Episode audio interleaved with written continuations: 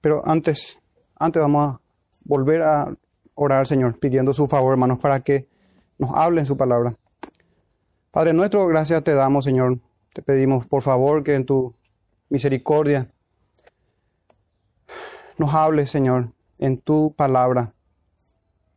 Que podamos interpretar correctamente tu escritura en, este, en esta iglesia local, Señor, en cada día santo. Que seamos llevado el conocimiento de la verdad, Señor, en Cristo Jesús y por el poder de, tu fuerza, en tu Espíritu Santo. Concédenos, Señor, interpretación correcta de tu escritura para que podamos aplicar, Señor, a nuestras vidas y crecer, Señor, en santidad, en fidelidad a tu nombre, en fidelidad a tu Hijo Jesús, en amor unos con otros, amor fraternal y sincero. Te pedimos, Señor, que nos bendigas esta tarde con bendiciones espirituales en Cristo Jesús. Amén. Muy bien, hermanos, vamos entonces a abarcar esta tarde el capítulo 20, son 15 versículos.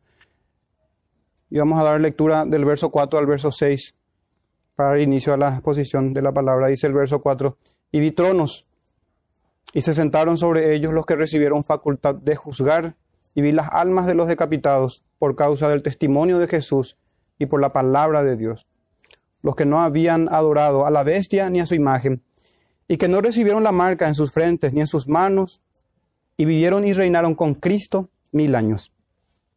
Pero los otros muertos no volvieron a vivir hasta que se cumplieron mil años. Esta es la primera resurrección. Bienaventurado y santo el que tiene parte en la primera resurrección. La segunda muerte no tiene potestad sobre ellos, sino que serán sacerdotes de Dios y de Cristo y reinarán con él mil años. Amén. Pueden tomar asiento, hermanos.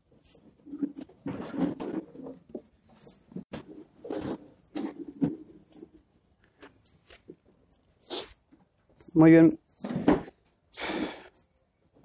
Hermano, antes, antes de dar inicio a la predicación, quiero recapitular con ustedes. Recordemos, hermanos, que interpretamos el libro de Apocalipsis de manera o en series, en paralelos, en secciones. Tenemos siete paralelos, hermanos. Estamos ahora justamente en la última, en la séptima, la, la, séptima sección de este libro que abarca del capítulo 20 al capítulo 22. Entonces, esta es el último, la última sección. No vamos a ver quizás cosas diferentes a las que ya hemos visto, pero sí vamos a aumentar, hermanos, en revelación acerca de los temas que predominan en el libro de Apocalipsis y es la venida de nuestro gran Señor, nuestro Rey de Reyes y el juicio que viene con su venida y la bienaventuranza de los santos. Hermanos, antes de entrar a, interpretar especialmente este capítulo 20, quiero hacer algunas recordaciones que recordemos juntos nosotros cómo debemos acercarnos al libro de Apocalipsis. No sea que durante todo el libro de Apocalipsis hemos tenido unos principios de interpretación y justo ahora que llegamos al capítulo 20, hermanos, nos olvidamos de cómo leer un libro con mucho simbolismo. Entonces, recordación, hermano, acerca de los principios de interpretación que deben gobernarnos a nosotros a la hora de leer Apocalipsis, especialmente el capítulo 20. Primero, hermanos, que leemos cada libro según su género literario. No podemos leer nosotros el libro de Apocalipsis como un libro histórico, como un libro poético, sapiencial, ni como los evangelios, que también tienen, entran dentro de una categoría, de un género literario, que son los evangelios. No podemos leer, hermanos, de esa manera. Es un libro apocalíptico contiene sueños y visiones y es altamente simbólico. No podemos leer como un libro literal. El método gramatical histórico lo utilizamos en toda la escritura y acomodamos estos libros simbólicos o estas, estos textos simbólicos dentro de un contexto histórico de la redención. No es que no hacemos caso, hermanos, al método tradicional que interpreta la escritura como lo que es, como la palabra, que cada palabra tiene su propio significado según el lenguaje que el Señor nos ha dado. No es que no hagamos caso a eso. Pero este es un libro eminentemente simbólico. Acá no hay diferentes posturas. Esta es la postura de todas las iglesias cristianas. Esto que estoy diciendo. Es un libro simbólico y se interpreta según sus principios de interpretación. Ahora sí, nosotros debemos recordar, hermanos, que somos recordarán ustedes el primer sermón que predicó el pastor Germán. Dentro de las escuelas de interpretación del libro de Apocalipsis somos idealistas. No creemos que ciertos textos tienen que ver con el pasado, o el libro de Apocalipsis en su mayor parte con el pasado, como es el preterista o los preteristas o el preterismo, o como son los futuristas que tienen que ver con el futuro a partir del capítulo 4, o los historicistas que van ubicando los capítulos según van, va pasando la historia de la humanidad. Nosotros creemos, hermanos, como idealistas, que el libro de Apocalipsis habla a nosotros los creyentes de nuestras vivencias desde la primera hasta la segunda venida, en cada sección, hermanos, en cada paralelo que vemos.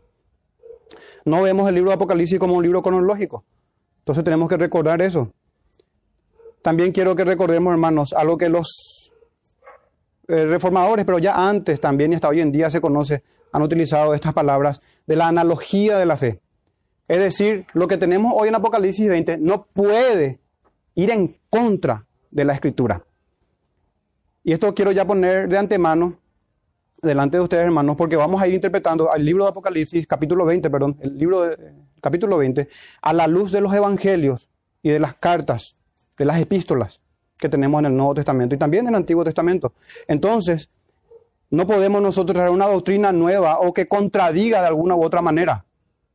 La escritura se interpreta a sí misma. No podemos utilizar unos textos para que contradigan a otros textos. En ese orden de cosas, hermanos, recordemos que los textos claros deben de ayudarnos a nosotros a iluminarnos, a iluminar los textos oscuros. Los textos o los libros y los versículos que son claramente literales deben ayudarnos a nosotros a interpretar los versos simbólicos o los textos simbólicos. Son principios de interpretación, hermanos. Así que dejemos que ellos gobiernen nuestra interpretación para que sea la escritura la que interpreta a sí misma. Si el Señor, por ejemplo, en los evangelios dijo que cuando Él venga, vendrá con sus santos ángeles y apartará a las ovejas de los cabritos, y entonces será el fin, al tormento eterno y al gozo eterno, pues eso es lo que debe prevalecer en nuestra interpretación. Por más que querramos eh, tener otra doctrina, hermanos, esa es la que debe prevalecer como un principio. Estos principios de interpretación, hermanos, los abrazan todos los protestantes, todos los evangélicos. Pero llegamos a este capítulo 20 de Apocalipsis y pareciera ser que nos olvidamos de eso. Muy bien. Hemos llegado, hermanos, a uno de los capítulos, no sé si decir capítulos más controversiales, no sé si así, pero sí que tiene una doctrina en donde hay varias interpretaciones. Voy a eso mejor no quiero cansar con esto, pero nada más. Recuerden, idealista, preterista o futurista o historicista tiene que ver con todo el libro de Apocalipsis. Pero cuando nosotros hablamos de amilenial, de premilenial o de postmilenial, es tocante al capítulo 20. ¿Cómo se interpreta el capítulo 20 que es concerniente al milenio? Obviamente yo no voy a hacer una defensa de las otras posturas. Me gustaría defender también esas posturas. Me gustaría defender. Pero hermanos, por lo menos quiero mencionar. Y bueno, no hago, no hago mención del premilenialismo dispensacional porque se sale de la ortodoxia, hermano, esa corriente. Se sale de lo que mayormente hemos creído siempre las iglesias cristianas. No así el premilenialismo histórico, el post y el amilenialismo. Y vamos nada más a hacer una breve mención de esto para luego ya entrar en nuestro versículo. El premilenialismo, hermanos, cree, y siempre vamos a ver en el prefijo pre, post o a, una ayuda para qué es lo que se cree. Y recuerden, hermanos, una forma más fácil de recordar es que siempre cuando hablamos del milenio, se lo relaciona con la segunda venida. Entonces, las posturas son qué se cree del milenio con relación a la segunda venida. Cuando decimos premilenialismo, estos hermanos creen que Jesús viene pre, que significa antes del milenio. Entonces Jesús viene antes del milenio y reina de manera literal aquí en la tierra. Así como estamos, hermanos, y viene el Cristo y tiene un gobierno eh, de mil años literales aquí en la tierra. Un gobierno mundial encabezado por el Señor aquí en la tierra. Si usted busca, hermanos, esto en los evangelios o en las cartas del Nuevo Testamento, olvídelo, porque no va a encontrar nunca, jamás. Va a encontrar textos que hablan lo contrario. Bueno, el postmilenialismo entonces cree en el milenio, pero que Jesús viene posterior al milenio, postmilenialismo. Jesús viene después del milenio literal aquí en la tierra también. Los hermanos que creen en esta doctrina creen que el milenio será un tiempo de gran prosperidad.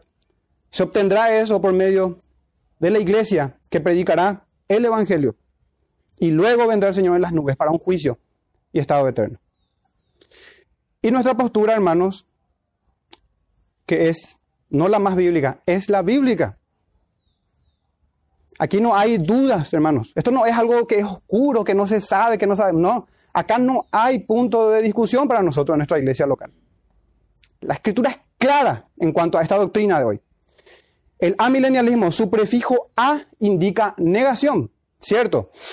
Pero, hermanos, no es que nosotros no creamos en el milenio de Apocalipsis 20, sino todo lo contrario, hermanos. Nosotros decimos que ya estamos en el milenio. Este es un periodo que creemos, según las escrituras, que es entre la primera y la segunda venida del Señor, en donde los que mueren en el Señor van a su presencia a reinar con Él. Y somos hechos reinos, reyes y sacerdotes. También, este es el periodo, hermanos, en donde son bienaventurados nuestros hermanos que nos preceden, que van al Señor en este tiempo.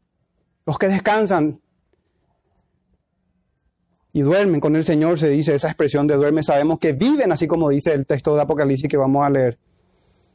Pero el prefijo a, hermanos, es una negación en cuanto a un reinado literal de que el Señor reinará en esta tierra de pecado, en donde supuestamente Él volverá y reinará en un gobierno mundial de Jerusalén. Ahí es que somos amileniales con, con todo el rigor y el peso de ese prefijo a.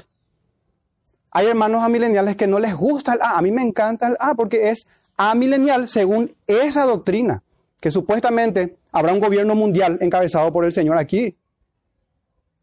Imposible, hermanos, imposible conciliar eso con las escrituras. Pero no nos engañemos, o nadie se ha engañado, el A, el prefijo, la negación, no significa que no creamos en el milenio. Totalmente lo contrario. Lo que creemos es si ustedes miran ahí en su Biblia, hermano, Apocalipsis 24, pero voy a tocar algunas palabras esenciales nada más ahora. Y vi tronos, y después dice, y vi las almas, y reinaron y vivieron con Cristo mil años. Eso es lo que creemos, que estas almas se sentaron en los tronos, y estas almas, dice, vivieron y reinaron. El texto es claro, hermanos, sinceramente. Entonces lo que creemos los amileniales es lo que dice Apocalipsis 24, que vio almas, el apóstol Juan, y estas almas vivieron y reinaron con Cristo mil años y se sentaron en sus tronos. Antes de terminar ya nuestra introducción, una observación o una advertencia, incluso si se quiere. Las diferentes posturas, hermanos, acerca del milenio, incluso de todo el libro de Apocalipsis también que tenemos, no debería crear una división entre creyentes. Son, somos hermanos. Los que creen en el premilenialismo son hermanos nuestros y también los que creen en el postmilenialismo. E incluso hermanos dispensacionales algunos. E incluso también son hermanos. Entonces, hermanos, las divisiones dentro de nosotros no están por algunas diferencias doctrinales, siempre y cuando estas diferencias no acarreen herejías destructoras, errores doctrinales que llevan a la perdición y que ameritan una excomunión. Pero si no es así, hermanos, no hay problema. Pero sí hay división y debe haber hermano entre nosotros, con todo aquel que llamándose hermano vive como un impío. Debemos dividirnos y declarar guerra a la mundanalidad que quiere entrar en la iglesia y que permea en la iglesia. Pero no reina, hermanos, no reina en la iglesia, en la Israel de Dios, en los verdaderos israelitas, donde no hay engaño, dice el Señor Jesús, por Natanael. Entonces, hermanos, eh, no quiero yo que nuestra diferente postura escatológica produzca un quiebre. Sin embargo, nuestra uh, dirección debemos direccionarnos hacia otro tipo de enemistad y es en contra del pecado y la mundanalidad en la iglesia. Y herejías destructoras, sí, por supuesto. Muy bien, vamos a avanzar, hermanos, entonces a nuestro texto. Quisiera yo que miren ustedes, tenemos cuatro puntos, del verso 1 al verso 3. Vamos a ver el dragón durante el milenio. Del verso 4 al verso 6 vamos a mirar a los santos durante el milenio. Del verso 7 al verso 10, el fin del milenio. Y del verso 11 al verso 15, el juicio final. voy a tomarme más tiempo, hermanos, en los primeros dos puntos, del verso 1 al verso 6, que es lo tocante al milenio, que es donde hay disputa y donde hay mayor confusión, porque todos estamos de acuerdo en cuanto al, juicio, al fin de los tiempos y al juicio, que es del verso 7 al final. El título, hermano, del sermón, para enfocarnos en lo que vamos a tratar hoy, es el reino milenial de los santos con Cristo y el juicio final. Recordemos que empezamos una nueva sección. Vamos a mirar, hermanos, nuestros primeros tres versos, dice así, en este primer punto. Vamos a mirar al dragón durante esta, este periodo milenial, el dragón durante el milenio. Vamos a ver dónde es que nos sitúa esta visión. Dice el verso 1, vi a un ángel que descendía del cielo con la llave del abismo y una gran cadena en la mano. Y prendió al dragón, la serpiente antigua, que es el diablo y Satanás, y lo ató por mil años. Y lo arrojó al abismo, y lo encerró, y puso su sello sobre él, para que no engañase más a las naciones, hasta que fuese cumplidos mil años, y después de esto debe ser desatado por un poco de tiempo. Muy bien. Hermanos, en cuanto al simbolismo que ya mencionamos en la introducción del sermón, si Pablo dice en el libro de Efesios, a los hermanos en, Éfeso, en Efesios 6:12, que no tenemos lucha contra sangre ni carne, sino que contra gobernadores de las tinieblas de este siglo, con huestes espirituales de maldad en las regiones celestes. Imagínense, hermanos. Aquí vemos a un ángel en, la lucha. Pero Pablo dice que nosotros tenemos esta lucha. Nuestra lucha no es contra sangre, no es contra carne, sino que dice que son huestes espirituales de maldad en las regiones celestes. Hermano, y si usted va ahí con una cadena literal, con una llave literal, no le va a servir de nada. Entonces, ¿creen, hermano, en serio que el ángel prendió a un dragón con una cadena literal acá? Obviamente, obviamente no. Obviamente no, no es, no habla.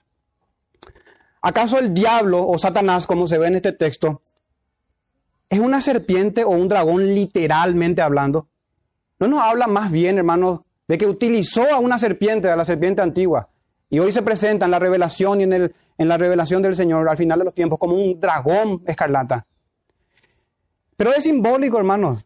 Es claramente simbólico. Y digo esto porque nuestros hermanos premileniales nos atacan, hermanos, porque nosotros utilizamos un lenguaje o una interpretación simbólica, pero no podemos hacer lo contrario.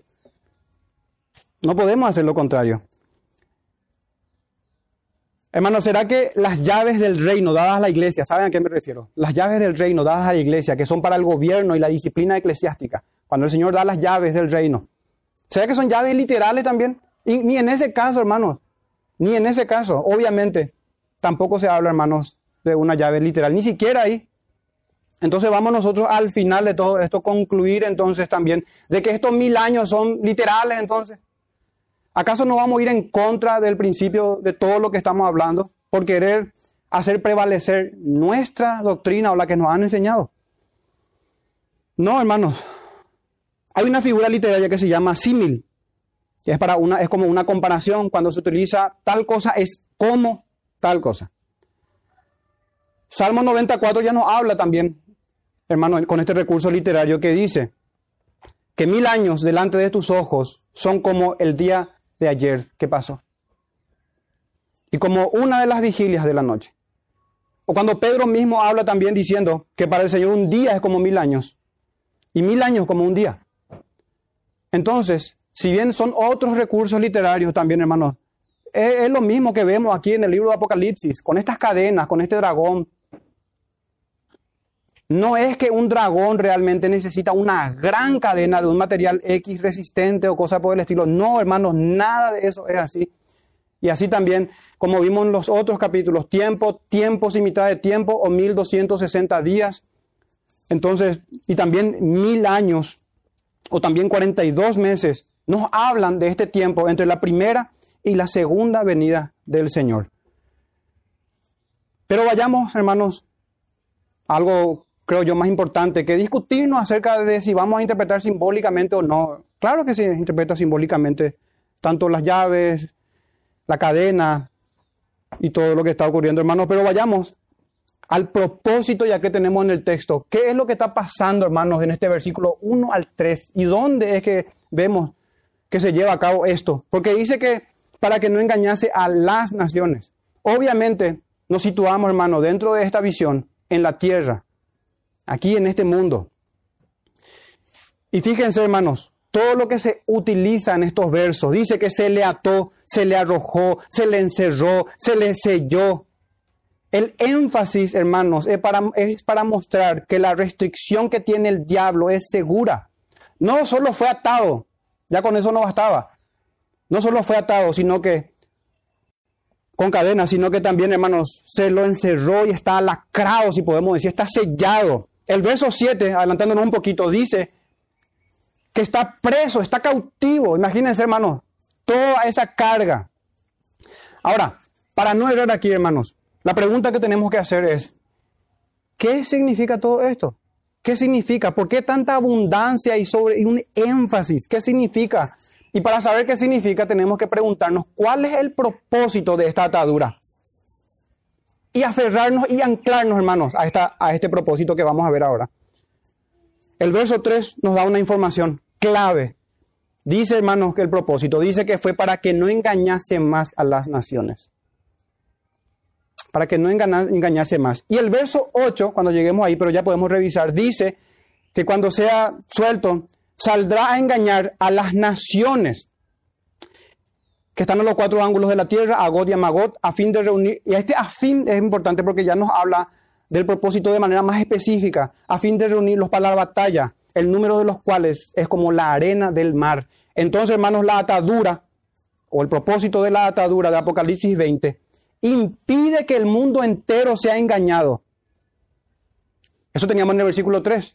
Y eso ocurre, hermanos, cuando el Evangelio es predicado a las naciones y muchos se convierten al Señor en cumplimiento a las palabras del Antiguo Testamento, en donde las orillas, las costas, las naciones, hermanos, invocarán el nombre del Señor y serán salvos. Que el Señor ha dejado durante mucho tiempo andar a las naciones en sus caminos, pero ese tiempo terminó con la venida de nuestro gran rey.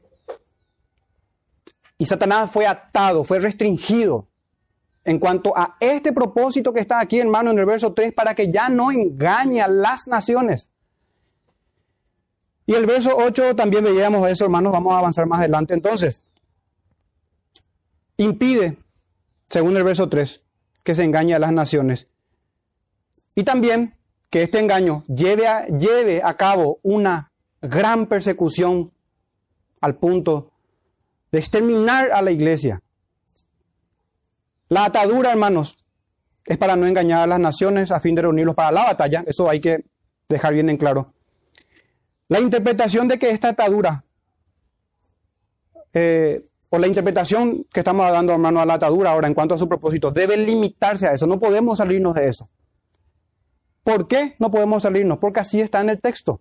No es porque el hermano Fran dice que autoritativamente y totalitariamente no hay que hacer eso. Es que el texto, hermanos, manda. Y si el texto dice que es para no engañar a las naciones, entonces debemos limitarnos a eso, debemos anclarnos a eso. El propósito, fíjense hermanos, no es para que Satanás ya no tiente a los hombres. El propósito no es para que ya no tiente a la iglesia. Pablo decía que no ignoraba sus maquinaciones. Y el apóstol Pedro dice que el león está como nuestro adversario, vuestro adversario. Dice, está como león rugiente buscando a quien devorar. Entonces, hermanos, el texto, cuando habla de que ató, arrojó, encerró, selló, eh, puso en prisión, todo ese énfasis que da, hermanos, es como, son como sinónimos. Son como sinónimos. El énfasis es para mostrar que la restricción del diablo, como le dije, es segura.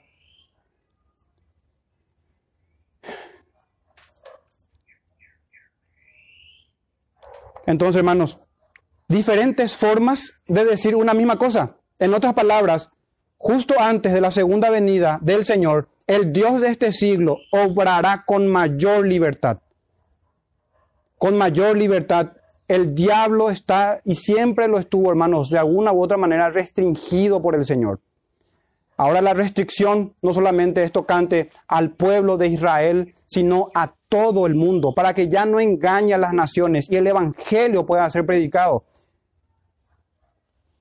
Entonces, hermanos, ¿qué tenemos nosotros en los Evangelios y en el mismo libro de Apocalipsis en cuanto a esto que estamos hablando? En cuanto al versículo 1, 2 y 3 de esta restricción que Satanás tiene.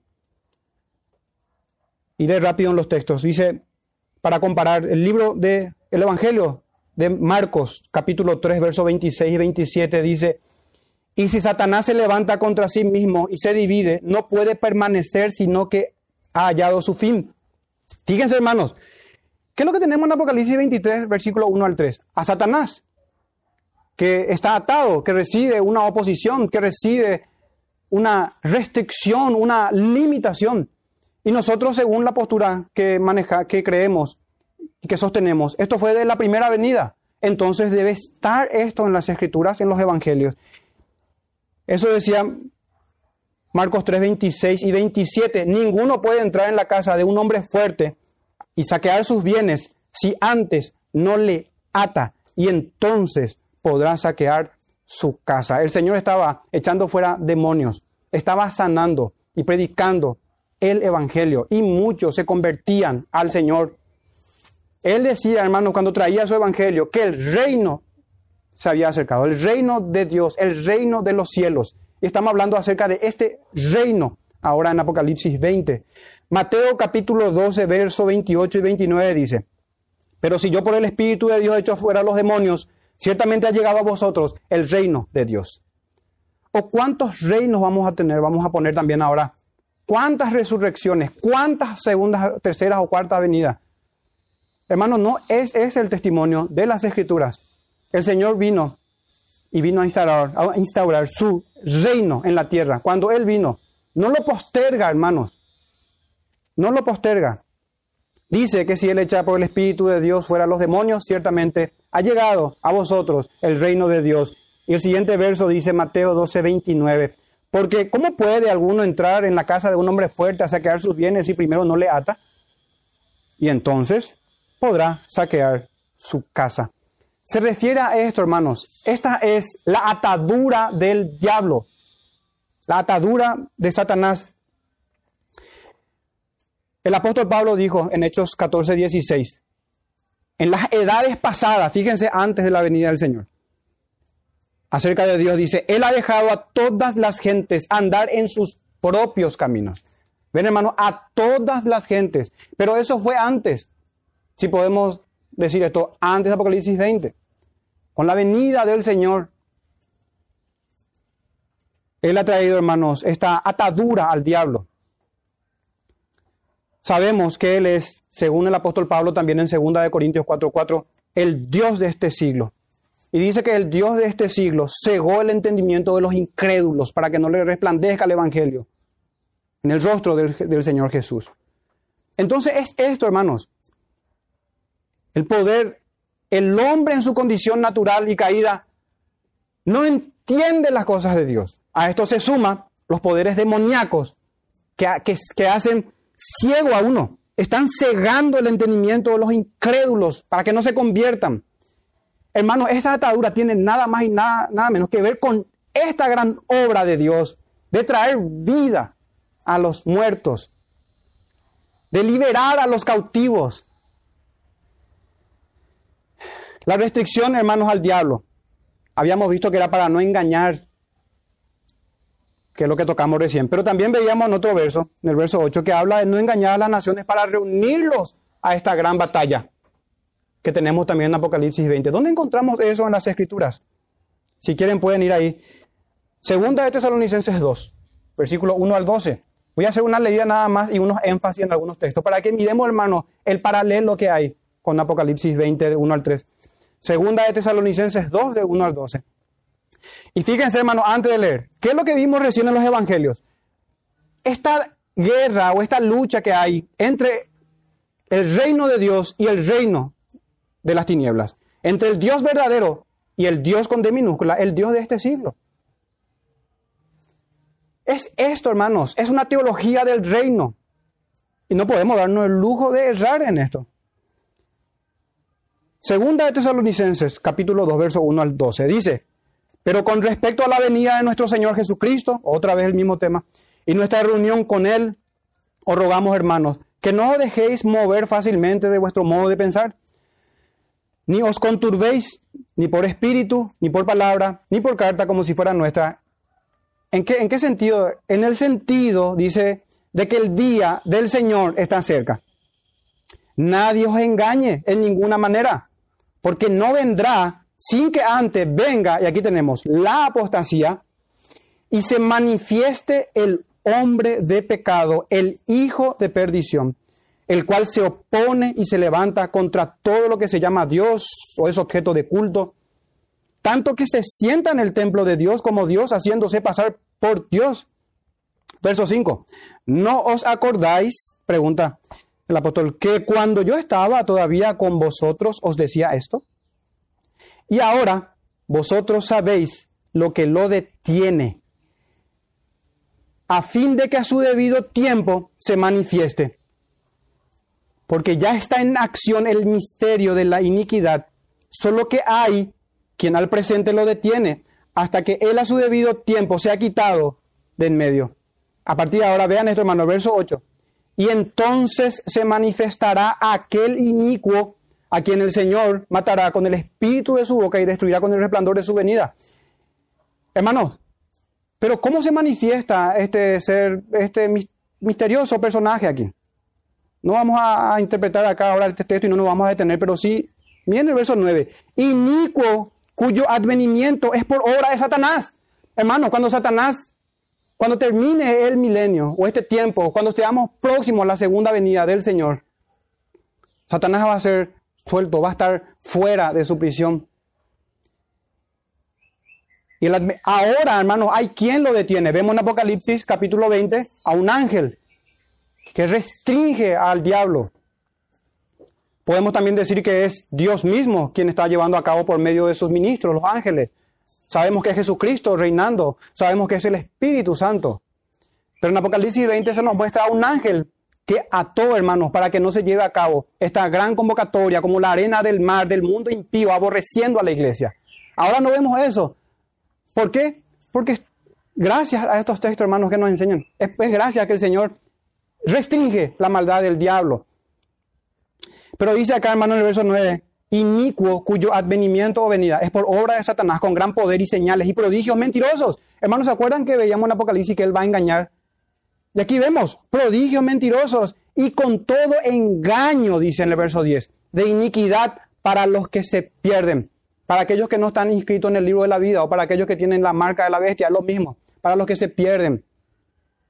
Por cuanto no recibieron el amor de la verdad para ser salvos. Y el verso 11 dice, por esto Dios les envía un poder engañoso. Si ustedes prestan atención en Apocalipsis 20, la palabra engaño se repite varias veces, hermanos. Este es el poder engañoso que el Señor va a permitir, hermanos, de una manera permisiva el Señor mismo envía. Va a soltar a este demonio para que lleve a cabo esto. El verso 11, repito, por esto Dios les envía un poder engañoso para que crean la mentira, a fin de que sean condenados todos los que no creyeron a la verdad. Ven eso, hermano, todos, todos, no hay diferencia ahí, sino que se complacieron en la injusticia. Pablo habla de esto como un indicativo para la venida del Señor hermanos. En Juan 12:31 el Señor dijo, ahora es el juicio de este mundo. Ahora el príncipe de este mundo será echado fuera. Entonces, ven hermanos, se echa fuera o se ata. De muchas formas. Es lo mismo, hermanos. Y el Señor dijo eso, estando en la tierra, con su, en su primera venida, hermanos. Él echó al dragón el reino de Dios ya irrumpió, hermanos, y en este mundo. Cuando los 70 discípulos del Señor van y predican el Evangelio y expulsan demonios en el libro de Lucas capítulo 10, verso 17 al 20, dice lo siguiente. Volvieron los 70 con gozo diciendo, Señor, aún los demonios se nos sujetan autoridad en tu nombre. Porque siempre está esto, hermanos, una disputa de reinos, reinos y tronos en la Biblia. Reinos y tronos, gobiernos. Este es el tema de la escritura. Se nos sujetan, dice, verso 18. Y les dijo, yo veía a Satanás caer del cielo como un rayo. De otra forma, la misma cosa, yo veía a Satanás caer del cielo como un rayo. He aquí le doy potestad de hollar serpientes y escorpiones. Hermanos, no significa que vamos a... No son serpientes y escorpiones, literalmente también aquí. Son demonios. Estas serpientes y estos escorpiones son demonios. Le dice el verso 19, he aquí os doy potestad de hollar serpientes y escorpiones y sobre toda fuerza del enemigo, y nada os dañará. Sabemos que ellos, los discípulos, murieron, hermanos, martirizados. Entonces se habla de algo espiritual que nadie podrá tocar, podrá tocar sus almas. Pero no os regocijéis de que los espíritus se os sujetan, sino regocijaos de que vuestros nombres están escritos en el libro, escritos, perdón, en los cielos. Y casualmente, hermanos, es así como termina también este capítulo en el verso 15, de los que no fueron hallados inscritos en el libro. Entonces, hermanos, los evangelios, las cartas, hablan de, esta, de este entendimiento que estamos teniendo nosotros acerca del milenio. El poder de Satanás fue limitado, él fue atado, él fue arrojado, echado, como quieran. Y hay todavía quien al tiempo, no solamente el tiempo de Pablo, hasta hoy día lo detiene, para que no aparezca aquel inicuo cuya obra es por Satanás cuando él venga, para congregar al mundo entero. Ni los incrédulos van a estar, hermanos, por Zoom en aquel día. Así que no durmamos nosotros. Hermanos, y Satanás, veíamos en Apocalipsis 12, Satanás fue expulsado del cielo, pero atado en la tierra, hermanos. Atado en la tierra, porque descendió con gran furia. Y gracias al Señor que limita o restringe su poder. Eso veíamos en Apocalipsis 12, del 7 al 11, recordarán. Entonces, hermanos, pasemos a nuestro siguiente texto. ¿Qué es lo que vimos ahora del verso 1 al verso 3? El milenio de Satanás. Satanás atado en la tierra, entre su primera y su segunda venida. Será desatado antes de que el Señor venga. Y reunirá y engañará a las naciones en contra de la iglesia. Verso 4 al verso 6, vamos a mirar ahora a los santos durante el milenio. Y vi tronos, dice el verso 4, y se sentaron sobre ellos los que recibieron facultad de juzgar, y vi las almas de los decapitados por causa del testimonio de Jesús y por la palabra de Dios, los que no habían adorado a la bestia ni a su imagen, y que no recibieron la marca en sus frentes ni en sus manos, y vivieron y reinaron con Cristo mil años. Fíjense, hermanos, la pregunta que podemos hacernos es, ¿dónde está este reino milenial? ¿Acaso está en la tierra? La visión, hermanos, del apóstol es en el cielo, en este verso 4. Son las almas de aquellos que no recibieron la marca de la bestia. También dice, son las almas también de los que recibieron facultad de juzgar. Y sabemos que esa es la facultad de todos los creyentes. Vamos a mirar ahorita. Y también dice que son almas de los, de, los mártires, de los decapitados. Son almas de los mártires, hermanos, que se sientan con Cristo como le dije, extensivo a todos los creyentes, porque el texto dice tronos, almas. Así dice el verso 4, vi tronos, vi almas, luego dice. Hermano, ¿y cómo se menciona? Que son decapitados en el verso 4. También en el mismo verso 4 dice, y vivieron, al final, y vivieron y reinaron con Cristo mil años. Estos decapitados vivieron, imagínense hermano, en los tiempos del apóstol Juan, con gran persecución, muchos hermanos, familiares, muchos creyentes muriendo, siendo decapitados. Pero ellos van, no mueren, hermanos, sino que viven y reinan con Cristo. Estas almas, hermanos, esta es, esta es una visión del cielo, el que estamos viendo ahora. Que Dios es Dios de vivos y no de muertos. Abraham, Isaac y Jacob viven los creyentes, los que mueren en Cristo Jesús, viven, con su muerte, ellos encuentran la vida. Por eso dice en el verso 5, pero los otros muertos, ven hermano, está hablando de muertos. Los otros muertos no vivieron. No significa que ellos van a exterminación o a dormir o algo por el estilo, sino que lo contrasta nada más con la vida y reino, con, con el vivir y reinar con Cristo. Ellos no, ellos no vivieron, los otros muertos. Entonces, hermanos, seamos sinceros, el reino milenial, literal, así como un reino político, militar y económico en la tierra universalmente por parte del Cristo, se parece más al reino de un anticristo, sinceramente. Y penosamente tengo que decir eso. Pero no hay asidero bíblico, hermanos, para sostener esa doctrina.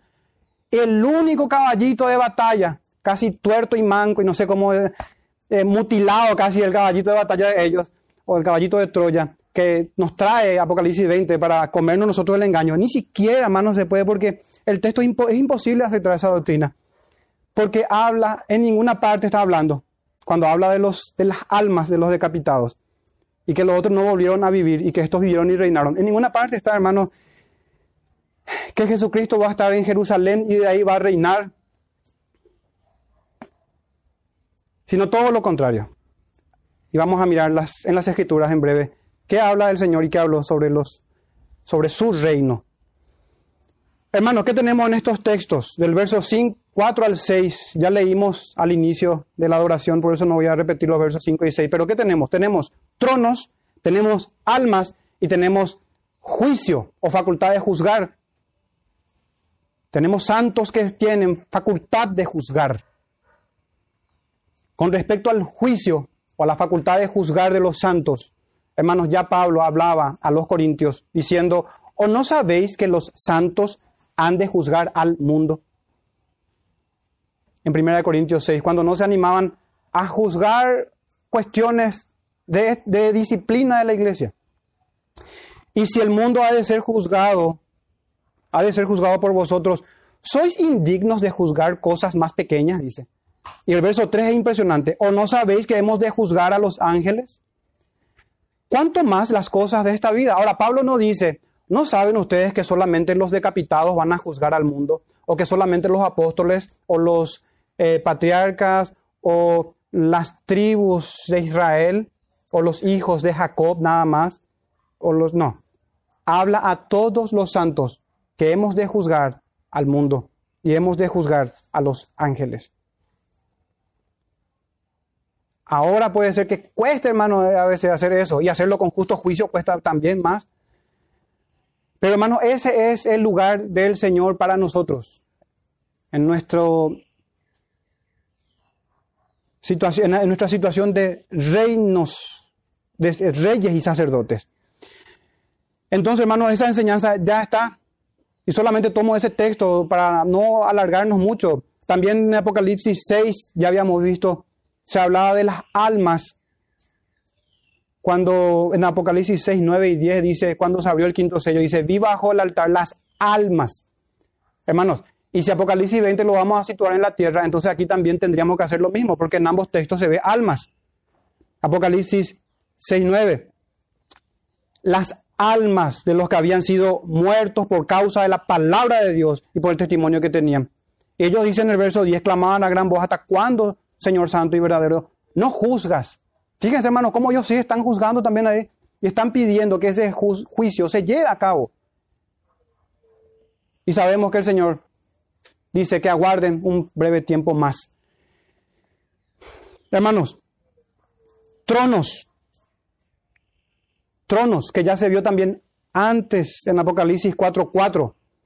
Y alrededor del trono había 24 tronos, veíamos y cómo eso simboliza al pueblo del Señor, del Antiguo y del Nuevo Testamento. Pero no solamente eso, hermano. Apocalipsis 3:21. Al que venciere, le daré que se siente conmigo en mi trono, así como yo he vencido y me he sentado con mi Padre en su trono. Al que venciere, dice. No dice que al que venciere va a esperar todo este tiempo y luego, en mil años literales, se sentará en el trono aquí en la tierra. No, no hay nada, hermano, de esa doctrina en la escritura. No hay nada. ¿Qué tenemos, hermano, también acá nosotros? En nuestro texto. En el verso 5 dice que los otros muertos no vivieron, no volvieron a vivir hasta que se cumplieron los mil años. Esta es la primera resurrección. ¿Qué tenemos, hermano, en esta primera resurrección? Mirando nosotros al contexto mismo de Apocalipsis, se refiere a estos que volvieron a vivir. Así dice el texto, hermanos. Y vivieron estas almas de decapitados y de que, de que se sientan aquí. Dice que volvieron a vivir y reinaron. A esto se refiere cuando dice la primera resurrección. Para que alguien tenga parte en esta primera resurrección, tuvo que haber nacido de nuevo en la tierra. Y el nuevo nacimiento en la tierra también se conoce, hermanos, como, ser resucitados con Cristo. Cuando el texto de Apocalipsis nos hable más adelante de una segunda muerte, que está en el verso 6, que los santos no participan de la segunda muerte, es porque tenemos entonces, hermanos, dos resurrecciones y tenemos dos muertes. La primera resurrección es esta, cuando los santos mueren y van a la presencia del Señor, que son aquellos que han sido resucitados con Cristo. Y la resurrección, la segunda, es cuando nuestros cuerpos resucitarán. Así también la muerte. La primera muerte es la que vamos a experimentar en la carne y la segunda muerte tendrán los impíos con la condenación perpetua. Alma y cuerpo echados al tormento eterno. Resurrección también, resurrección espiritual y resurrección en la carne o del cuerpo. Así como pasó en el principio, cuando Adán y Eva murieron, primero o inmediatamente murió el espíritu.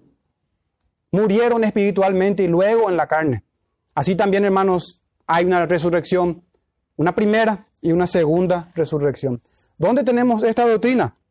Efesios 2, 4 al 6 dice, pero Dios que es rico en misericordia por su gran amor con que nos amó, aun estando nosotros muertos en pecado, nos dio vida juntamente con Cristo, por gracia sois salvos. Y el verso 6 dice, y juntamente con Él nos resucitó. Y asimismo nos hizo sentar en los lugares celestiales con Cristo Jesús. Ahí está. Entonces, hermanos, ¿Cuál es el crimen que cometemos nosotros los mileniales? ¿Qué decimos de estos? ¿Qué creemos en estos textos, hermanos? No puede ser más clara la escritura en cuanto a esto. Repito el verso 6 de Efesios 2. Y juntamente con Él nos resucitó y asimismo nos hizo sentar en los lugares celestiales con Cristo Jesús. Usted va a experimentar, hermano, esto, ni bien muera. Esta verdad que está aquí ya es verdad para nosotros. Estamos, hermanos, con Cristo, resucitados. Nuestra vida está escondida con nuestro Señor Jesucristo en Dios. Que es lo que dice Colosenses capítulo 3, verso 1. Si pues habéis resucitado con Cristo, esta es la primera resurrección, una resurrección del alma. Entonces pueden matar nuestro cuerpo, hermanos, pero nuestras almas viven y reinan y reinarán con el Señor por mil años en el cielo. Porque dice así Colosenses 3.1, han resucitado, si habéis resucitado con Cristo, buscad las cosas de arriba, donde está Cristo sentado a la diestra de Dios. A esto se refiere la primera resurrección, una resurrección del alma que nos lleva a la presencia de nuestro bendito Salvador.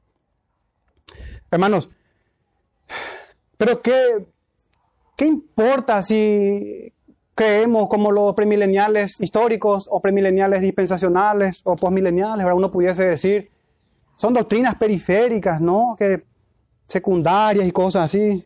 Pero hermanos, las contradicciones de un gobierno mundial literal por Cristo, desde Jerusalén literal, hermanos, tiene sus implicancias.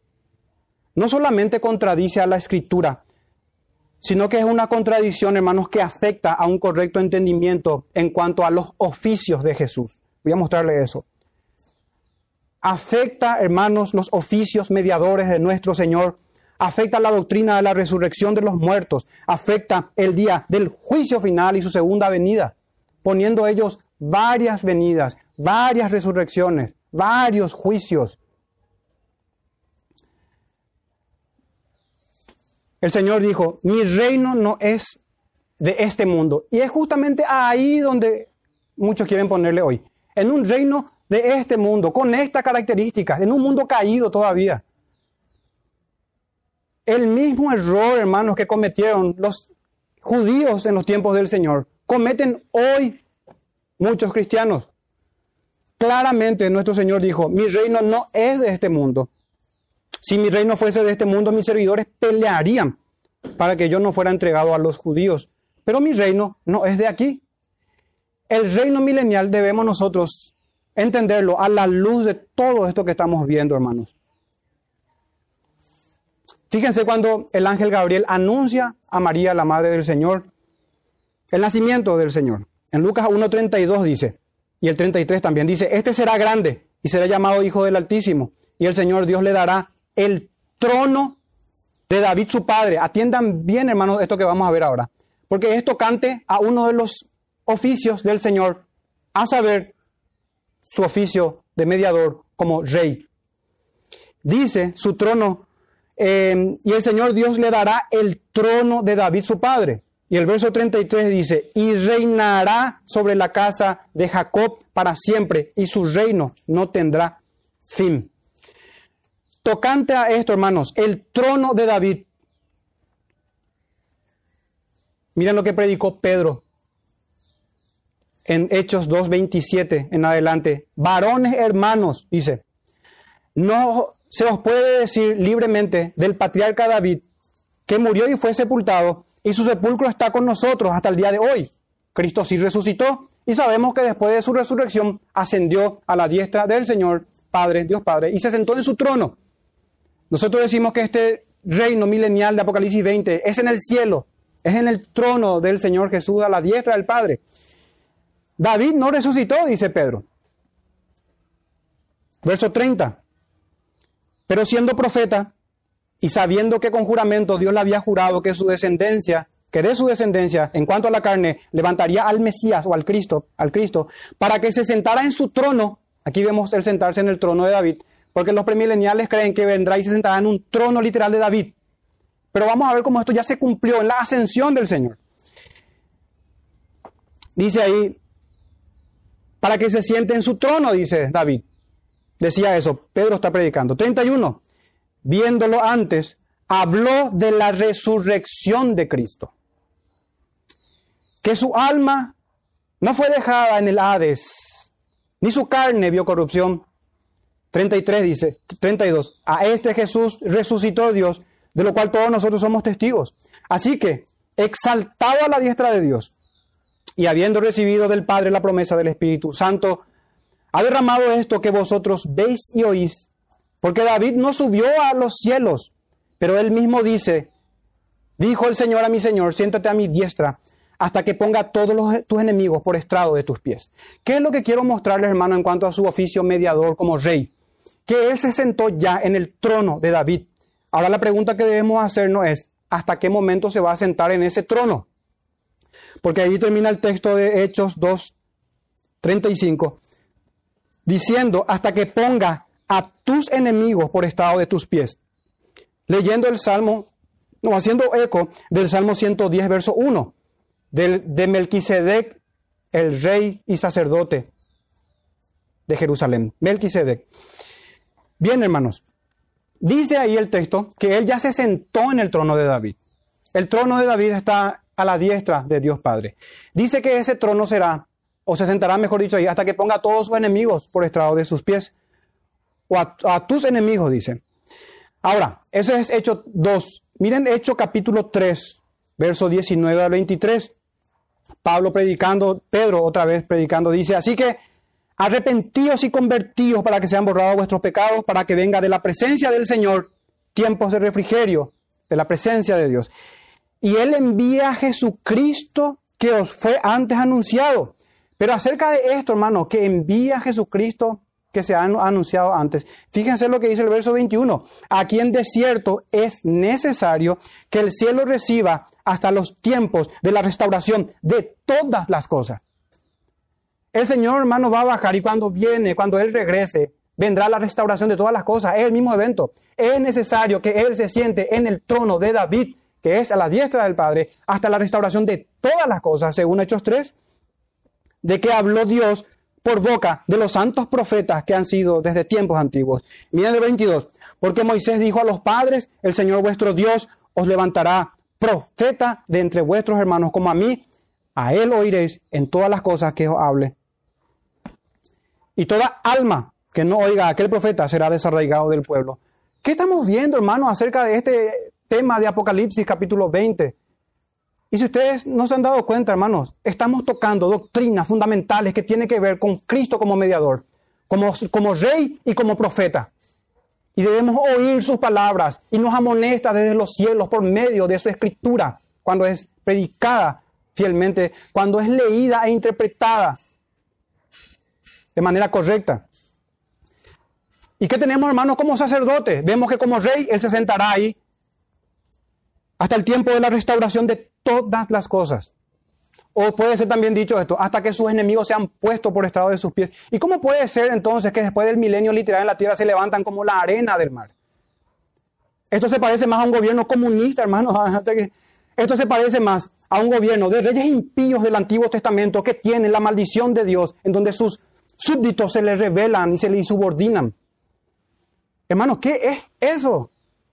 totalmente contrario a las escrituras. Lo que sí tenemos en varias parábolas del reino, en los evangelios, en una de ellas dice que él se fue a un lugar lejano a recibir un reino y envió embajadores para que digan que se sujeten a él y cuando él regrese matará a sus enemigos. Pero dentro de su reino, los que son miembros de este reino celestial, no hay hermanos hipócritas, traidores. No existe, hermanos, en la escritura. En la práctica sí, y en nuestra imaginación también. Pero en la verdad y teológicamente no existe, hermanos. No existe. El Señor los gobierna por medio del arrepentimiento sincero y voluntariamente se ofrecen a Él en el día de su visitación. Entonces, es horrible esa enseñanza de que el reino de nuestro Señor será atacado y sus oponentes serán como la arena del mar. Es como si fuese que planteemos en nuestra postura una insubordinación en masa en los cielos. Hermanos, nada más lejos que la realidad. Él estará y reinará a la diestra de su Padre hasta que todos sus enemigos se le sujeten por las buenas o por las malas. Y ahí vendrá, hermanos, y entregará el reino al Dios y Padre. En el cielo no hay gente que anda por su cabeza, hermanos. No existe eso en el reino autoritativo del Señor, en el reino monárquico de Dios. Pero vivimos, hermanos, como profeta, al Señor como profeta. ¿Y qué, vemos en las Escrituras tocante al reino y a su eh, trono en los cielos? Hebreos 10, 11 al 13 dice, ciertamente todo sacerdote está día tras día ministrando y ofreciendo muchas veces los mismos sacrificios que nunca pueden quitar los pecados. Miren el verso 12 ahora. Pero Cristo, habiendo, habiendo ofrecido una vez para siempre un solo sacrificio por los pecados. Miren esto, hermano, ahora.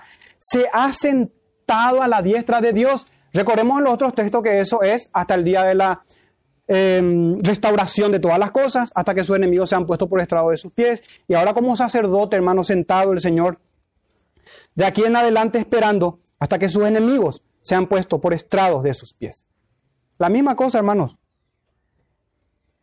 ¿Será que va a quedar un enemigo escondido por ahí?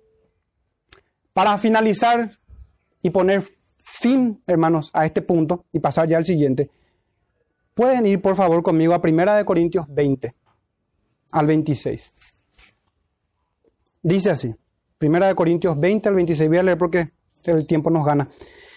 Mas ahora Cristo ha resucitado de los muertos. Recuerden, hermanos, cómo vemos en las Escrituras esta enseñanza de la resurrección anclada a la exaltación a la diestra de Dios. Ahora Cristo ha resucitado de los muertos, primicias de los que durmieron es hecho. 21, vamos hacia adelante. porque, por porque por cuanto la muerte entró por un hombre, también por un hombre la resurrección de los muertos. Porque así como en Adán todos mueren, también en Cristo todos serán vivificados. Verso 23, pero cada uno a su debido tiempo. Cristo las primicias. Cristo es la las primicias, es Cristo. Cristo las primicias. Luego, luego los que son de Cristo en su venida. Luego el fin, hermanos. hay una resurrección y luego el fin. Uno pudiese decir, pero acá no se ve la resurrección de los impíos que será más tarde. Hermano, es que no se está hablando. Pablo no nos habla de eso. Pablo nos habla de la resurrección de los creyentes. Pero luego el fin dice, cuando entregue el reino, y ahí termina, hermano, el reino milenial.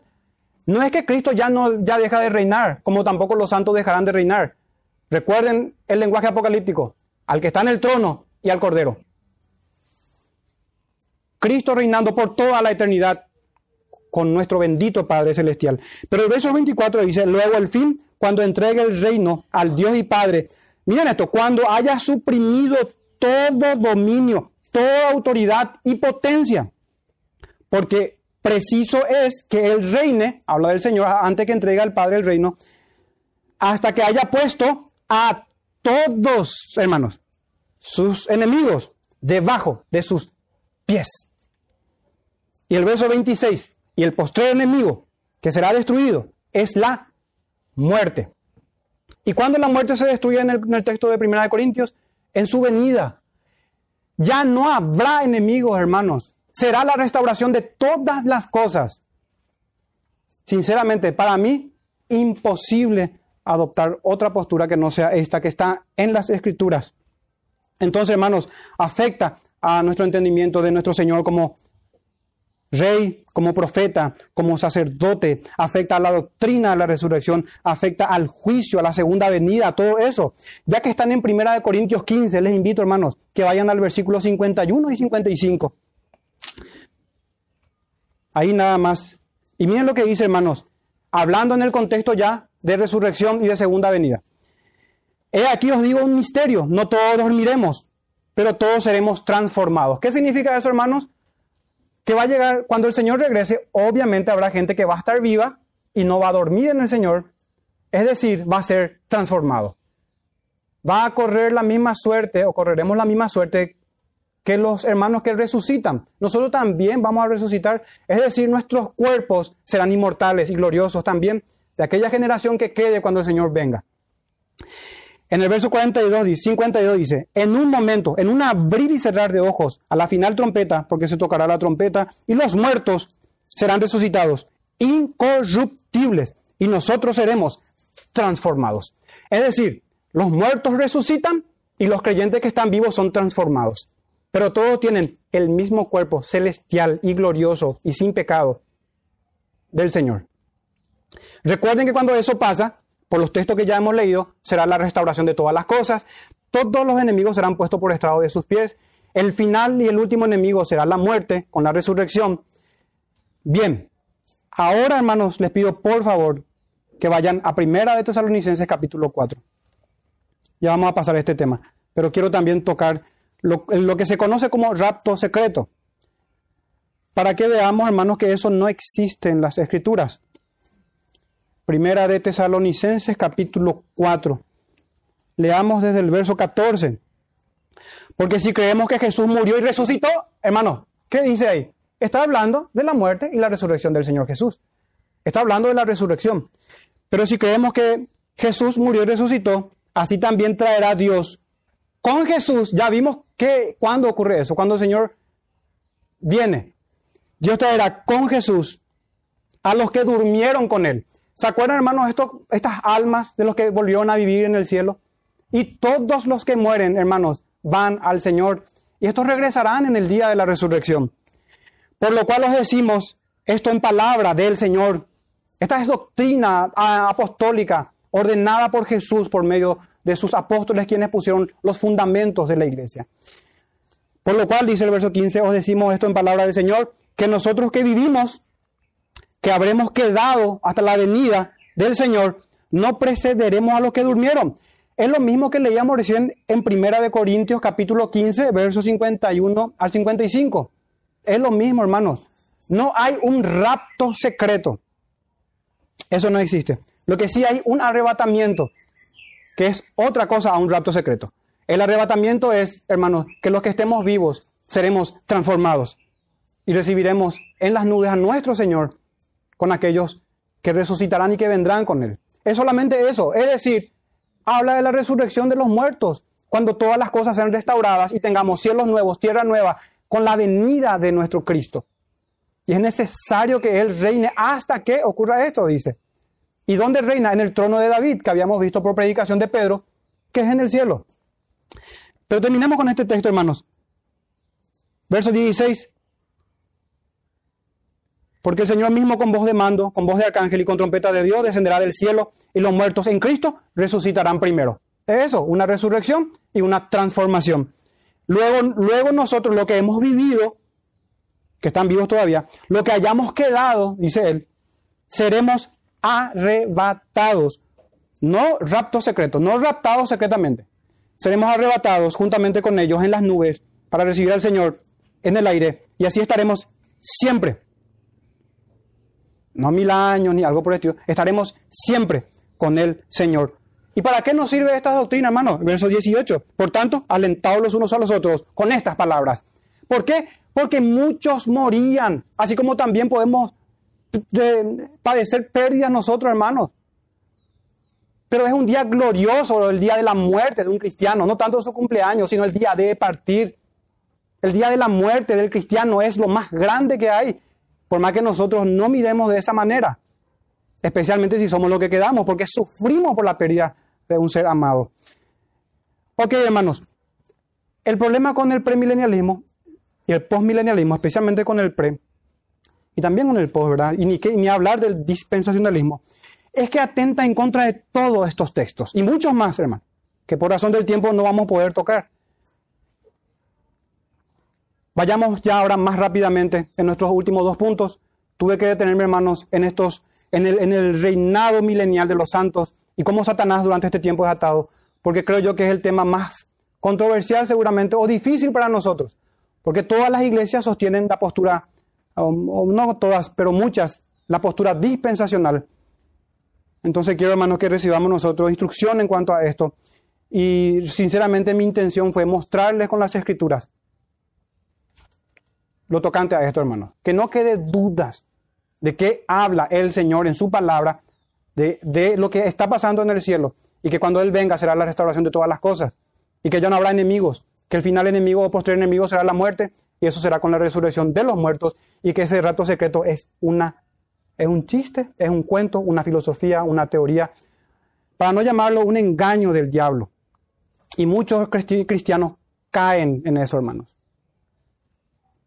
Muy bien. Vayamos al verso 7 al 10 rápidamente. El fin del milenio. El fin de esta era. También Cuando los mil años se cumplan, verso 7, Satanás será suelto de su prisión y saldrá a engañar a las naciones que están en los cuatro ángulos de la tierra, a God y a Magog, a fin de reunirlos para la batalla, el número de los cuales es como la arena del mar. Verso 9. Y subieron sobre la anchura de la tierra y rodearon el campamento de los santos y la ciudad amada. Y de Dios descendió fuego del cielo y los consumió. Y el diablo que los, que los engañaba fue lanzado en el lago de fuego y azufre, donde estaba la bestia y el falso profeta, y serán atormentados día y noche por los siglos de los siglos. Amén. Amén. Muy bien. Hermanos, ¿qué tenemos aquí? De Apocalipsis 20, del 1 al 3, una visión en la tierra del diablo atado. Luego, Juan nos traslada una visión celestial de las almas de los decapitados y de los creyentes que reciben facultad de juzgar que reinan y vuelven a vivir con el Señor mil años. Al final de ese tiempo, inmediatamente antes de su, primer, de su, de su regreso y segunda venida, volvemos ahora a qué está pasando en la tierra. En estos versos del 7 al 10. Entonces en el verso 7 se puede ver, hermanos, que es una visión terrenal o de la tierra, de que cuando los mil años se cumplan, pero aquí, Saldrá a engañar, y a las naciones, a los ángulos de la tierra, a God y a Magot. ¿Y qué significa esto, hermanos? God y Magot.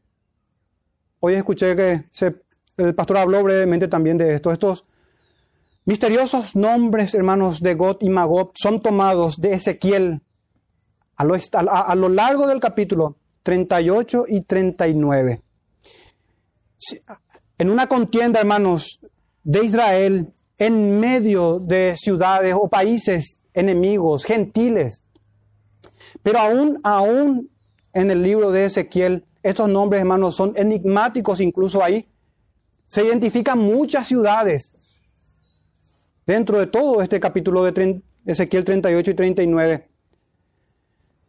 God y Magot, hermanos, representan a los enemigos de la Israel restaurada en capítulo 38 y 39 de Ezequiel.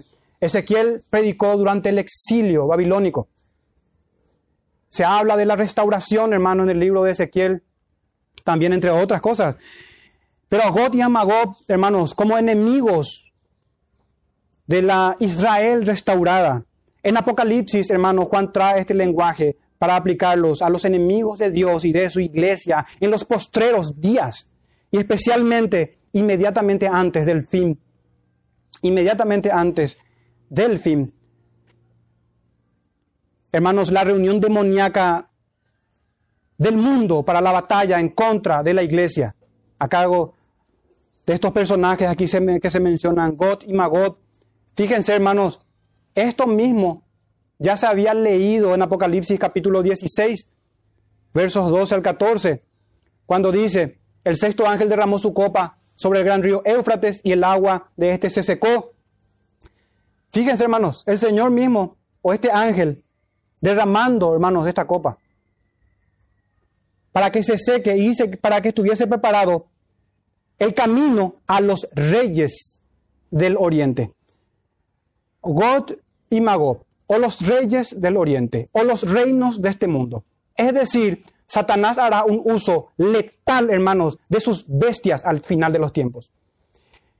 Esta bestia que sale del mar y el falso profeta o la bestia que sale de la tierra, de alguna u otra manera el Señor los tiene limitados, hermanos, para que no engañen a las naciones en el sentido, en dos sentidos, de que estas puedan recibir, estas puedan recibir el evangelio y también para que no se congreguen para esta gran batalla.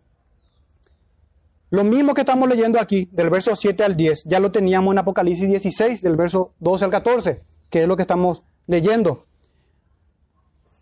Y fíjense, hermanos, este texto de Apocalipsis, del 12 al 14, continúo leyendo, dice acá para que se, dice que estuviese el camino preparado para los reyes del oriente. Y dice, y vi salir de la boca del dragón y de la boca de la bestia y de la boca del falso profeta tres espíritus inmundos a manera de ranas pues son espíritus de demonios que hacen señales y van a los reyes de la tierra, de todo el mundo, para reunirlos a la batalla de aquel gran día del Dios Todopoderoso. Hermano, es lo mismo.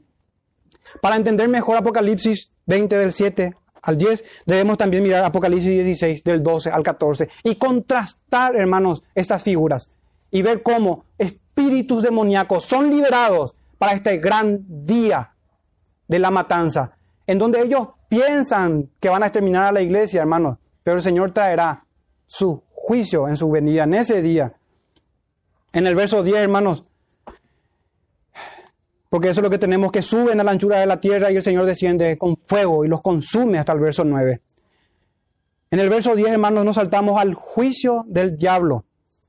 No significa, hermanos, que la bestia y el falso profeta son lanzados mil años antes que eso sería en una postura premilenial. No hay asidero bíblico, hermano, para eso, para decir que el Señor viene y Satanás queda ahí, se le posterga, no, el juicio. Aquí lo que tenemos, hermano, es un nuevo paralelismo, una última sección que nos muestra en detalle lo que ocurre con el dragón. Tanto el falso profeta como la bestia, como el dragón, son lanzados en simultáneo hermanos.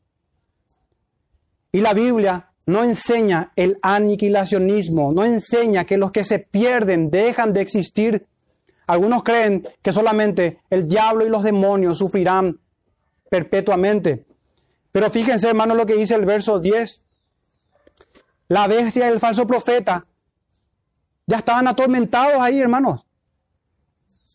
El diablo que los engañaba, dice el verso 10, fue lanzado en el lago de fuego y azufre, recordemos que el azufre nos indica una, si podemos decir, combustión mayor del fuego, un ardor, hermano, de este fuego, una inflamación del fuego con el azufre. Y dice ahí, donde estaban, porque hace alusión a lo que ya estuvo redactando Juan en los capítulos anteriores, no porque es en otro tiempo, donde estaban la bestia y el falso profeta, y serán todos, hermanos, y serán atormentados día y noche por los siglos de los siglos. Serán atormentados. Recordemos que esta bestia, dice el libro de Apocalipsis, que son reyes. Tenía cuernos, tenía siete cabezas que, son, que eran también los reyes de aquellos tiempos. Cinco de ellos ya fueron, uno era y otro estaba por venir. Y luego también los cuernos que hablan. Y todo eso indica, hermanos, a los reinos hasta el fin de los tiempos. Hermanos, y no es que el sistema político va a sufrir en el infierno, son las personas, tristemente, son los que no se arrepienten. El verso 10 dice que están atormentados día y noche. Hermanos, escritura con escritura, especialmente Apocalipsis, ya que tenemos un libro que se escribió en paralelos. Apocalipsis 14 tenemos la misma enseñanza, del verso 9 al 11.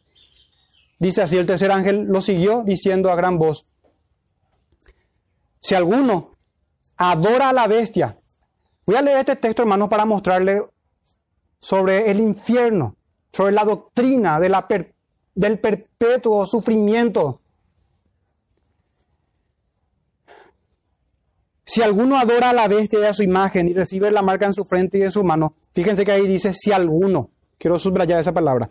El verso 10, él también, cualquiera sea, si alguno, él también beberá el vino de la ira de Dios, que ha sido vaciado puro en el cáliz de su ira. ¿Y qué significa esto de beber el vino del furor?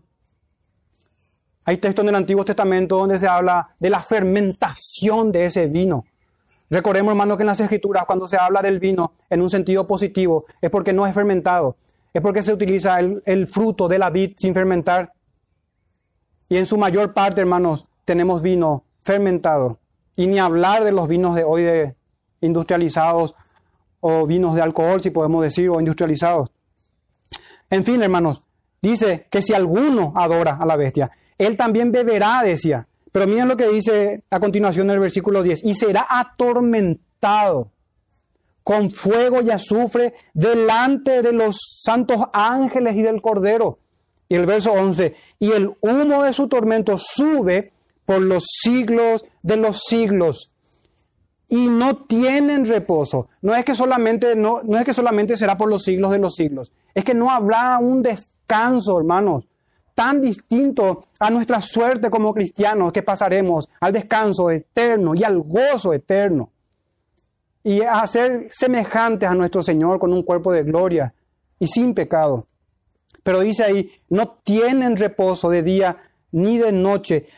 La bestia, los demonios, no solamente ellos, los que adoran a la bestia y a su imagen, o sea que católicos también. Y nadie, no solamente ellos, que reciba la marca de su nombre. Ahí no habrá excusas, solo veneramos, o esto o aquello. No, hermanos, el mundo entero. Y nosotros también estuvimos ahí. Y íbamos a correr esa suerte, hermanos, de ser atormentados por los siglos de los siglos, sin reposo. Y íbamos a beber del vino, del furor del Señor, que fue derramado puro en su cáliz. Si es que no nos hubiese el Señor resucitado juntamente con Cristo que es lo que estudiamos en los pasajes anteriores. Entonces, hermanos, el juicio, ¿qué tenemos en esta fracción? El fin del milenio. Tenemos esta gran batalla, tenemos que ellos son exterminados por el Señor y que el Señor viene y juzga a los enemigos, al mismo tiempo trayendo salvación y destrucción a los enemigos del Señor, al mundo entero, a los demonios, a los reinos de este mundo que caerán delante del Señor todos se postrarán delante de su presencia. Someterá, subyugará a todos sus enemigos. Ese será el día de la restauración de todas las cosas. Ciertamente el Señor trata con el pecado. Ciertamente. O lo perdona en la cruz. o los juzga, hermanos, por la eternidad y los castiga. Pasemos a nuestro final, último punto, del verso 11 al 15, el juicio final, hermanos. Y vi, dice el verso 11, un trono, un gran trono blanco, el que estaba sentado en él, y delante del cual huyeron la tierra y el cielo, y no hubo lugar, y, y ningún lugar, perdón, se encontró para ellos. Fíjense, hermanos, dice el texto, y vi un gran trono blanco y al que estaba sentado en él. En el trono, hermanos, tenemos a Dios el Padre. Sabemos que a su diestra está Jesucristo, a quien fue dado todo juicio. Apocalipsis 4, 5 nos habla de esto, de que en el trono está uno sentado y a su diestra está el Cordero. Y no solamente eso, hermanos. Apocalipsis 19, 4 dice, los 24 ancianos y los cuatro seres vivientes se postraron en tierra y adoraron a Dios que estaba sentado en el trono y decían, amén, aleluya, que es lo que hoy leímos. Ahí vemos en el verso 11, hermanos, viniendo nuestro trino Dios para juzgar. El verso 11 continúa diciendo, delante del cual huyeron la tierra y el cielo, y ningún lugar se encontró con ellos. Esto es lo que decíamos cuando Pedro habló de la restauración de todas las cosas. La tierra y el cielo de la vieja creación pasarán, hermanos. La tierra y, y los cielos de este siglo pasarán. El Señor traerá, como dice en innumerables partes en las Escrituras, cielos nuevos y tierra nueva en donde more la justicia. En aquel gran día cuando el Señor Jesucristo regrese. Apocalipsis 6:14 dice, el cielo se desvaneció como un pergamino que se enrolla y todo monte y toda isla se movió de su lugar. Son textos que ya eh, estudiamos, ¿verdad? Pero lo que quiero mostrarles es que habla del mismo evento también en Apocalipsis. Habla de lo mismo. El verso 12 y el verso 13, hermanos, nos habla del juicio final y de las obras. Y de las obras. El Señor juzgará a todas las naciones según sus obras. No porque la salvación sea por obras, hermanos. Sabemos que Apocalipsis, Efesios, perdón, 2, del 8 al 9 nos habla de que es por gracia y en muchos otros textos. Sino porque la salvación produce obras. Este es un juicio y se traen las evidencias, hermanos, en el juicio. Nadie podrá decir nada delante del Señor. Somos salvos no por obras, pero si no hay obras es que no somos salvos. Una supuesta gracia que no obra es en realidad una verdadera desgracia. O como dijo alguien una vez, hermanos, la ley te lleva a la gracia y la gracia te lleva a la ley. Esa es la realidad de las escrituras. Y el juicio será conforme a sus obras. En el verso 14 tenemos la muerte y el Hades, dice, fueron lanzados al lago de fuego. Esta es, en su conjunto, la muerte segunda. El juicio final, hermanos. El Hades son en griego Hades, en hebreo Seol, el lugar conocido en las escrituras como lugar de los muertos. El sepulcro, la muerte, todo será vencido por el Señor en ese gran día. Y el verso 15, el que no se halló inscrito en el libro de la vida fue lanzado en el lago de fuego. Los que se pierden son los que no están inscritos. Pero pongámoslo a la inversa, los que se salvan son aquellos que están inscritos en el libro de la vida. Ahí están los nombres de los creyentes. No se puede disminuir y no se puede aumentar. Están en las manos del Señor y sabemos por las escrituras que Dios es sabio, es misericordioso, es bueno, es justo, es poderoso y Él hace todas las cosas de manera perfecta, hermanos, y debemos dar gracias al Señor por eso. En la salvación y en la condenación sea el nombre del Señor bendito. No alterquemos con el Señor de ninguna manera, hermanos. Para ir concluyendo, entonces, las posturas contrarias al amilenarismo o amilenialismo, como quieran decir, hermanos, las posturas contrarias a nuestra postura amilenial, también como si fuese poco, todos los textos que les traje, hermanos, también contradicen al libro de Hebreos capítulo 6, versículo 1 y versículo 2. Miren lo que dice ahí. Por tanto, dice el autor a los Hebreos, dejando ya los rudimentos de la doctrina de Cristo Es interesante esto, hermanos, los rudimentos de las doctrinas cristianas, es decir, las doctrinas cristianas elementales, básicas, iniciales o fundacionales. Dejando ya, dejemos de lado eso, dice el autor a los Hebreos. Vamos adelante a la perfección, dice. No echando otra vez el fundamento, y acaba de citar unas doctrinas básicas, que para nosotros deberían ser básicas también, porque a todo aquel que se inicia en la fe, estas doctrinas se les enseñaba.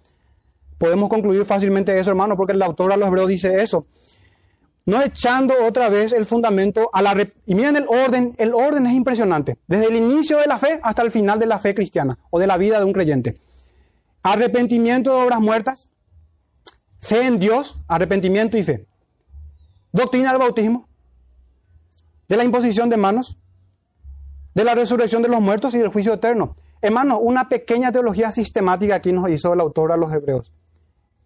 Y él lo cita en un orden que tiene arrepentimiento y fe, bautismo posterior, no antes, imposición de manos, todo lo tocante, eh, lo más probable es que tenga que ver con la imposición de manos dentro de lo que es la iglesia y su gobierno, resurrección y juicio. Viene en ese orden, hermanos.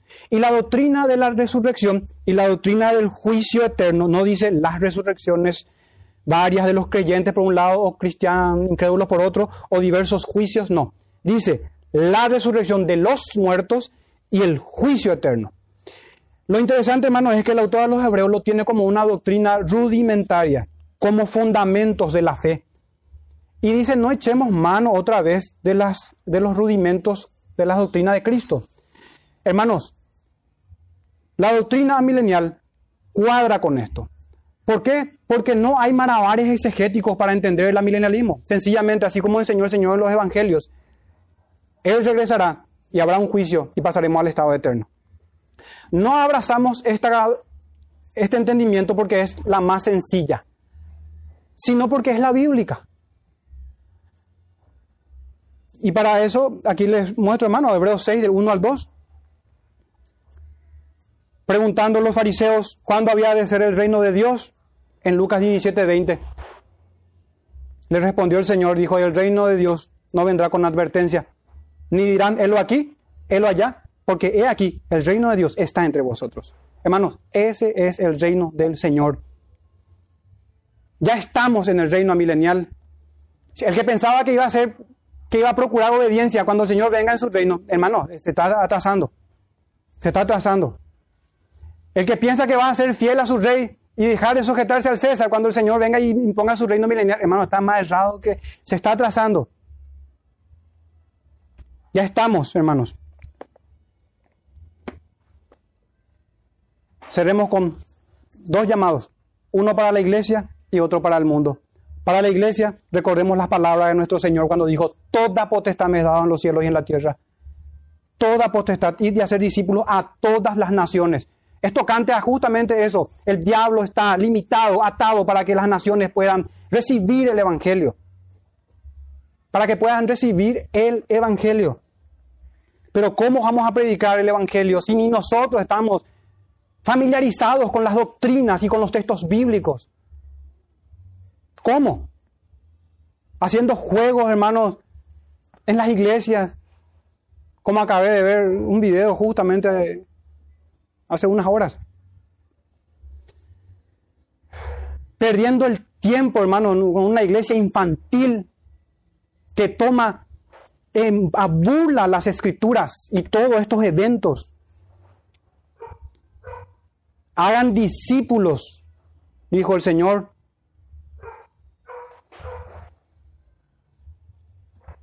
para todos aquellos que llega este mensaje, pero que no es creyente, para alguien que desprecia a una congregación, a una iglesia local o a la fe o a las escrituras. Hechos 17:30 dijo Pablo que el Señor, habiendo pasado por alto los tiempos de esta ignorancia, ahora manda a todos los hombres en todo lugar que se arrepientan. Este mandamiento es ahora a todas las naciones. El diablo fue atado para que el Evangelio sea predicado y debemos arrepentirnos Incluso para nosotros, hermanos, es este, este mandamiento, que Él manda a todos que se arrepientan y ha pasado por alto los tiempos de la ignorancia, pero ahora ha cambiado de su primera venida. Hermanos, el Señor nos dijo que vayamos hasta los confines del mundo para predicar el Evangelio. Y no nos quedemos en meras doctrinas. El Señor dijo, enseñándoles que, que hagan todo lo que yo os he mandado. La fe cristiana tiene que ver con obediencia. Y eso va a tener su brillo refulgente en el día del juicio, cuando el juicio será según sus obras. Hermanos, así hemos cerrado el libro de Apocalipsis. Disculpen por extenderme un poco. Entonces, esta es la doctrina que abrazamos como congregación, la amilenarista. ¿Por qué A? Porque no creemos en un reino literal, en un gobierno mundial eh, de Cristo, en este mundo, en estas condiciones en Jerusalén, que va a estar ahí y más. Nada en la escritura hay de eso, hermanos. Sí creemos en todos los textos que hoy estuvimos leyendo y meditando en ellos. Que el Señor nos bendiga, hermanos. Vamos a terminar en oración.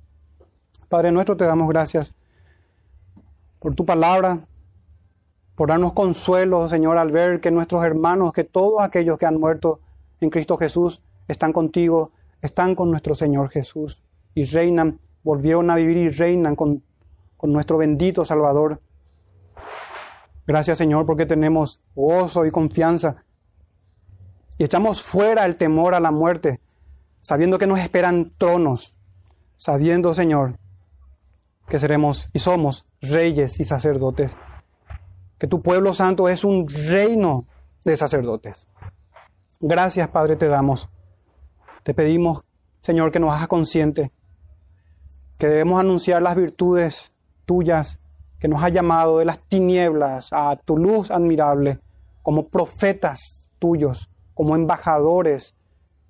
Gracias te damos, Señor, por haber atado a la serpiente antigua, porque no hacen guerra contra nosotros, como está ahí en tu palabra, Señor, que se hará en esa gran batalla, en cuando, cuando nos salvarás cuando tu Hijo Jesús vendrá en las nubes con su gran poder y en gran gloria para salvarnos. Gracias te damos, Padre nuestro. Gracias por todas esas doctrinas. Gracias por obrar en nosotros el querer y el hacer, porque tu voluntad es buena, Señor, y obras en nosotros lo que es agradable a ti, Padre. Obras en nosotros nuestra santificación, obrarás también en nuestra glorificación y nos has declarado justo en, las en los méritos de Jesús. Te damos gracias, Padre nuestro. Te pedimos que nos hagas consciente de esta gran batalla, de esta gran lucha, que no tenemos lucha contra sangre ni carne, pero sí contra huestes demoníacas, contra demonios que seducen a la iglesia para que seamos desobedientes a tus mandamientos, Señor. Te damos gracias, Padre, por tu palabra en medio de nosotros. En el nombre de Jesús. Amén.